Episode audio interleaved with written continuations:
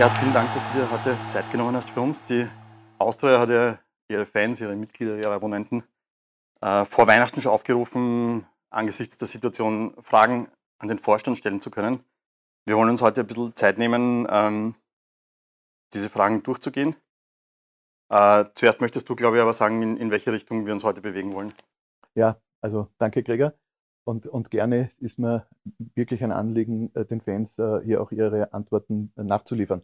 Ähm, allen voran möchte ich mich entschuldigen, dass es so lange gedauert hat. Ähm, ich war sehr überrascht über die zahlreichen Anfragen und das zeigt ja auch, äh, dass großes Interesse an der Entwicklung der Austria da ist. Und darum sage ich großes, großes Danke. Und warum hat es ein bisschen gedauert? Es haben alle mitbekommen, dass wir im Dezember eine schwere Entscheidung treffen mussten. Und diese Entscheidung hat uns natürlich in den letzten Wochen sehr, sehr beschäftigt und darum, darum hat es ein bisschen länger gedauert. Ähm, was die Antworten betrifft. Ähm, es sind natürlich auch viele Fragen zum Thema Trainerwechsel, warum, wieso, weshalb äh, gekommen und auch das Interesse verstehe ich sehr. Ähm, bitte aber um Verständnis, dass wir nach zahlreichen Pressemeldungen, nach zahlreichen Pressekonferenzen jetzt zu dem Thema einfach nichts mehr sagen wollen. Und nicht, weil es irgendwas zu verheimlichen gibt, sondern ich glaube, das Thema ist abgeschlossen. Wir alle müssen nach vorschauen. Wir haben ein neues Trainerteam. Äh, die Mannschaft ist aktuell gerade aus dem Trainingslager gekommen. Stimmung ist gut. Und äh, ich kann nur alle aufrufen, uns jetzt auf diesem Weg zu unterstützen und zu akzeptieren, dass wir auf dieses Thema heute nicht mehr eingehen werden. Du hast schon angesprochen, es hat unglaubliche Resonanz gegeben auf, auf diesen Aufruf, äh, Fragen zu stellen, unglaubliche Anzahl an, an Fragen. Wir haben, wir haben das ein wenig sortiert und wir sind dann auf drei große Themenblöcke gekommen. Der erste ist natürlich ähm, alles zum Thema Finanzen, Lizenz und so weiter. Das zweite zum Thema, der zweite Block zum Thema Gremien, Entscheidungsträger bei Austria Wien. Ähm, und der dritte, äh, allgemeine Fragen, jetzt einmal ganz, ganz pauschal gesagt. Ich würde gerne beginnen mit dem, mit dem großen Thema Finanzen, Lizenz und so weiter. Und da gibt es noch eine Frage, die ein bisschen in den sportlichen Bereich auch reinspielt. Äh, wer, wer trägt die Verantwortung für den Ragusch-Transfer und wie rechtfertigt sich eine, eine Ablösesumme gerade in, in so finanziell angespannten Zeiten? Also erste Antwort, äh, die, die, die Verantwortung trägt immer der Vorstand bei der Austria. Ähm, und, äh, und das gilt für alle Themen, äh, sowohl wirtschaftlich als auch sportlich. Ähm, zweite äh, Frage war, wie sich das rechtfertigt. Wir haben im letzten Jahr ähm, überraschend für uns alle und durchaus mit ein bisschen Glück einen dritten Platz erreicht, der uns fixe Einnahmen garantiert hat. Wir haben darüber hinaus elf Spieler auszutauschen gehabt, was grundsätzlich sportlich schon eine große Herausforderung ist und haben auch mehrere Bewerbe zu spielen gehabt, als in einer normalen Saison. Und darum haben wir klar gesagt, wir wollen äh, und müssen in, den, in, die Mannschaft investieren und äh, haben von den Einnahmen, die wir fix äh, planen durften, einen gewissen Teil für Investitionen genommen, damit wir die Mannschaft entsprechend ähm, stark aufstellen, breit aufstellen können und auch langfristig aufstellen können, weil wir einfach das Ziel haben, jetzt mit einem Kern der Mannschaft auch äh, einige Saisonen äh, zu spielen, um hier auch mehr sportliche Erfolge zu ermöglichen. Gut, das nächste geht in Richtung äh, Bundesliga-Lizenzverfahren. Äh, wie wird die Austria versuchen, in, in Zukunft den, den, finanziellen Vorgaben der, der, Liga nachzukommen? Klammer auf, warum hat man nicht damals die Möglichkeit der Corona-Insolvenz in Anspruch genommen? Klammer zu. Ähm, also Corona-Insolvenz nehme ich einmal vorweg, weil das ist jetzt auch schon lange wieder zurück, gefühlt lange zurück. Ähm, die Antwort ist relativ einfach. Wir haben es in den Gremien ausführlich diskutiert. Das war sehr knapp am Beginn meiner Tätigkeit äh, äh, äh, als Vorstand bei der Austria. Und es war eine ganz klare Gremienentscheidung, dass die Austria ähm, das jetzt ohne Corona-Insolvenz versuchen möchte, aus verschiedensten Gründen, weil sowohl wirtschaftlich als auch reputationsmäßig wäre das für die Austria fatal gewesen. Ähm, und äh, insofern hat es einen klaren Auftrag gegeben, ähm, Ärmeln aufkrempeln und schauen, dass wir unsere Schulden, die wir selbst gemacht haben und zu verantworten haben, auch selbst wieder zurückführen.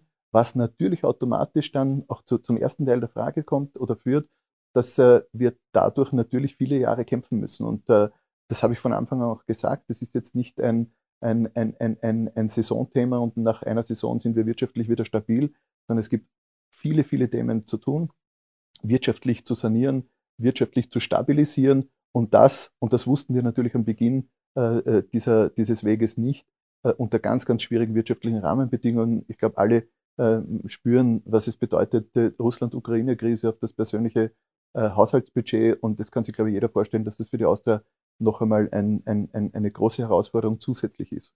Und äh, ja, ich glaube, das ist die, die Antwort. auch auf die, die erste Frage. Wir müssen ganz brutal weiter das Thema Kosten und Erlöse auf unserer Tagesordnung haben. Wir brauchen einen Schulterschluss in allen Gremien. Wir brauchen einen Schulterschluss mit allen unseren Partnern. Ist, glaube ich, der richtige Zeitpunkt, auch unseren Partnern wieder Danke zu sagen, die trotz der schwierigen Rahmenbedingungen zur Austria stehen und, äh, und müssen einfach versuchen, hier Schritt für Schritt voranzukommen. Ähm, gute Überleitung zum, zum nächsten Themenblock, äh, zur, zur, nächsten Frage. Austria hat jetzt drei Jahre lang hintereinander ein negatives Jahresergebnis gehabt. Äh, warum und jetzt quasi, warum hat man diesen dritten Platz jetzt nicht nützen können, um, um mehr Sponsoren zu gewinnen? Du, du sagst es richtig, passt gut dazu. Äh, wir haben natürlich Sponsoren dazu gewonnen. Äh, es, äh, es, ist uns auch gelungen, äh, unsere Sponsoren von unserem äh, Weg zu überzeugen und, äh, und wir haben auch nur wenige Sponsoren auf diesem Weg verloren.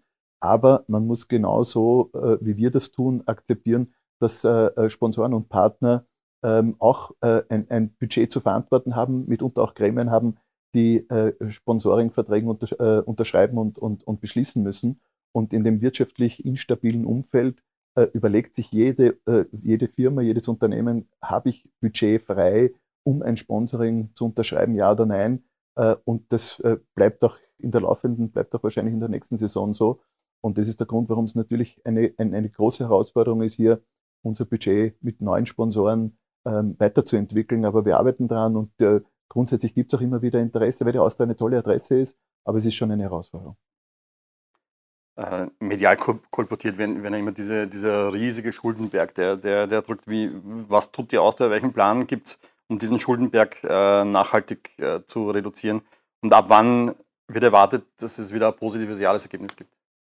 Ja, durch die, durch die Russland-Krise wird sich das leider verzögern. Ursprünglich haben wir gehofft, dass das ab nächster Saison schon möglich sein wird. Äh, das wird jetzt noch dauern. Äh, ich gehe davon aus, dass wir schon noch die eine oder andere Saison brauchen. Geplant ist es in der übernächsten Saison. Ähm, dazu gibt es natürlich viele Überlegungen, viele Projekte, wo wir intern äh, unsere Kostenpositionen sehr genau analysieren und schauen, wo können wir noch einsparen. Und auf der anderen Seite müssen wir in einem schwierigen wirtschaftlichen Umfeld versuchen, die Erlöse zu steigern. Und äh, darum kann ich an der Stelle auch wieder nur alle unsere Partner aufrufen, der Austria zur Seite zu stehen, auch unsere Fans, auch unsere Mitglieder und Abonnenten. Wir brauchen diese Unterstützung. Ähm, und, äh, und das muss unser, unser Ziel bleiben, auch die nächsten Jahre. Und, äh, und so wollen wir uns Schritt für Schritt stabilisieren. Ihr seid wahrscheinlich zum jetzigen Zeitpunkt gerade mitten in der Vorbereitung der, der Lizenzunterlagen. Ähm, kann man Stand heute davon ausgehen, dass die Lizenz 23, 24 ohne Punkteabzug erteilt wird? Also grundsätzlich ist, äh, ist, ist eine, eine Lesson learned, die ich mitgenommen habe aus dem letzten Prozess, dass man davon nicht ausgehen kann. Ähm, aber, aber nicht, weil wir schlecht vorbereitet sind, sondern weil das eine Entscheidung der Liga und deren Gremien ist. Und, äh, und natürlich schaut die Liga und schauen diese Gremien ganz besonders auf die Austria aufgrund der Entwicklung der letzten Jahre. Äh, und, äh, und ich möchte jetzt nicht die Themen EHAB, Insignia und wie sie alle heißen, jetzt überstrapazieren. Aber natürlich schaut die Liga sehr genau darauf hin. Wir haben uns äh, auf dieses Thema gut vorbereitet, sind, wie du richtig sagst, gerade in der Erstellung äh, der entsprechenden Unterlagen und Dokumente und haben natürlich aus dem letzten Jahr gelernt äh, und, äh, und, und werden ein bestmögliches, äh, einen bestmöglichen Antrag stellen. Äh, und davon ausgehen kann man aber dann natürlich nicht. Natürlich wünsche ich es mir für die Austria, für uns alle, dass es in der ersten Lizenz ohne Punkteabzug geht. Aber natürlich kann man das nicht garantieren. Zum Punkteabzug vielleicht nur einen Satz. Der ist ja entstanden, weil das Distat vom Wirtschaftsprüfer zu spät abgegeben worden ist und nicht, weil wir die Unterlagen zu spät abgegeben haben, sondern es hat lediglich das Distat gefehlt. Und, und das haben wir für die Lizenz natürlich jetzt äh, eingeholt und am Tisch. Aber es gibt natürlich viele, viele andere Themen, die man hier berücksichtigen muss. Und äh, ja, wir hoffen, ähm, dass wir es im ersten Wurf schaffen, aber eine Erwartung oder Garantie gibt es natürlich nicht. Wir haben jetzt den, damit den, den ersten von diesen drei großen Themenblöcken, Themenbereich Finanzen und Lizenz, abgeschlossen. Kommen zum nächsten Bereich. Gremien und Entscheidungsträger bei der Austria. Das ist ja äh, sehr, sehr komplex, wer, welche Gremien es da bei der Austria gibt, wer da alle mitspielt wie im Endeffekt unterm Strich wie der Verein funktioniert. Ähm, da ist die erste Frage gekommen, welche Geschäfte sind in der AG aufsichtsratspflichtig und wie koordiniert sich der Verein mit seinen Aufsichtsratmitgliedern? Äh, und konkret an die Nachfrage, wie, wie kann es sein, dass der Aufsichtsrat über einen Trainer entscheidet, wenn in dem Aufsichtsrat mit dem Sebastian Brödel nur äh, ein Mitglied ist, das explizit äh, Erfahrung im Bereich äh, Sport hat, im Bereich Trainer, Spieler? Ähm, das waren jetzt, glaube ich, drei Fragen. Also ähm, die, äh, das erste Thema ist, ähm, der, die Wiener Austria äh, ist einerseits der Verein und andererseits die AG. Äh, die, äh, die Profimannschaft und die zweite Mannschaft sind im Bereich der AG angesiedelt. Und in der AG ist es ganz klar geregelt, dafür gibt es Gesetze, dafür gibt es Richtlinien. Ähm, einerseits ist der Vorstand äh, weisungsungebunden, das heißt, die Entscheidungen trifft der Vorstand. Und äh, es gibt aber eine Geschäftsordnung und ich bitte um Verständnis, dass ich die jetzt nicht vom Blatt lese, wo klar geregelt ist, welche Geschäftsfälle sind im Aufsichtsrat vorzulegen und, äh, und zustimmungspflichtig.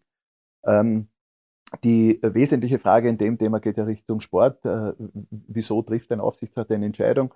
Auch dort äh, habe hab ich eine ganz klare Meinung. Der Aufsichtsrat hat äh, den Vorstand und damit natürlich auch die, die Experten in, in den operativen Teams, Sportdirektor, wie auch immer, ähm, ernannt.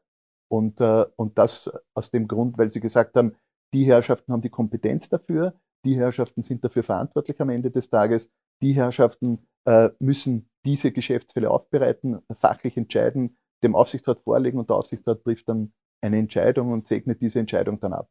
Äh, und ich glaube, das ist das richtige Modell äh, im, im Sinne äh, eines äh, funktionierenden Unternehmens. Und, äh, und wir müssen jetzt in den nächsten Jahren zeigen, dass wir die richtigen waren. Und das wird sich genauso auch bei allen anderen Entscheidungen abspielen, dass wir dafür da sind, die Entscheidungen aufzubereiten und die Entscheidungen, die wir im, im Aufsichtsrat abholen müssen, wird dann der Aufsichtsrat entsprechend mit Nachfragen, kritischen Fragen logischerweise äh, sich auseinandersetzen und dann die Beschlüsse fassen. Die nächste Frage geht auch wieder in, in Richtung Gremien ein bisschen. Ähm, es hat im Herbst diese ähm, Generalversammlung gegeben, wo der Verwaltungsrat äh, eben abgelehnt worden ist. Das Kuratorium hat jetzt eine neue Liste erstellt. Was passiert, wenn diese neue Liste wieder keine Mehrheit findet in der Generalversammlung? Ja, also grundsätzlich gehen wir davon aus, dass wir die Mitglieder jetzt mit der neuen Liste überzeugen können. Das äh, Kuratorium ist laut Statuten des Gremiums, das diese Liste auch vorschlagen muss. Sollte es zu dem Fall kommen, muss das Kuratorium wieder eine neue Liste vorschlagen. Man hat den Eindruck, es gibt sehr viele Grabenkämpfe in den diversen Gremien. Was kann man unternehmen, dass das in Zukunft besser wird? Also erstens glaube ich, dass das seitens äh, der Presse medial viel größer gemacht wird, als es eigentlich ist. Natürlich ist es so, dass die Wiener Austria viele Gremien hat. Natürlich ist es so, dass in den Gremien unterschiedliche Meinungen auch, äh, auch äh, zugelassen sind und gewünscht sind. Und, und was wir tun müssen, wir müssen einfach die Themen vernünftig ausdiskutieren, also alle Themen auf den Tisch ansprechen, ausdiskutieren, Schulterschluss finden und dann miteinander die Austria auf diesem schwierigen Weg unterstützen. Damit haben wir jetzt auch diesen zweiten Themenblock abgeschlossen, diesen Themenblock Gremien und, und Entscheidungsträger bei Austria Wien. Es hat jetzt noch äh, einige äh, allgemeine Fragen rund um Austria Wien gegeben. Ähm, die erste Frage ist, äh, es hat da mediale Schlagzeilen gegeben von Kündigungswellen und so weiter. Wie viel äh, Abos und Mitgliedschaften sind jetzt nach der Trennung von Manfred Schmidt tatsächlich zurückgelegt worden? Also Gott, Gott sei Dank viel weniger als medial hier, hier berichtet wurde. Ähm, äh, natürlich haben Menschen äh, zum Ausdruck gebracht, dass sie mit dieser äh, Entscheidung nicht einverstanden waren. Das kann ich auch gut nachvollziehen. Äh, ich möchte auch die Gelegenheit nutzen, äh, die Mitglieder äh, und Abonnenten, die sich zu diesem Schritt entschlossen haben, zu bitten, das nochmal zu überdenken. Einerseits mit einer Mitgliedschaft unterstützt man den Verein und damit unsere Jugend und den Nachwuchs. Andererseits, die Abonnenten unterstützen auch den Verein und damit den wirtschaftlichen Fortbestand der Wien Austria.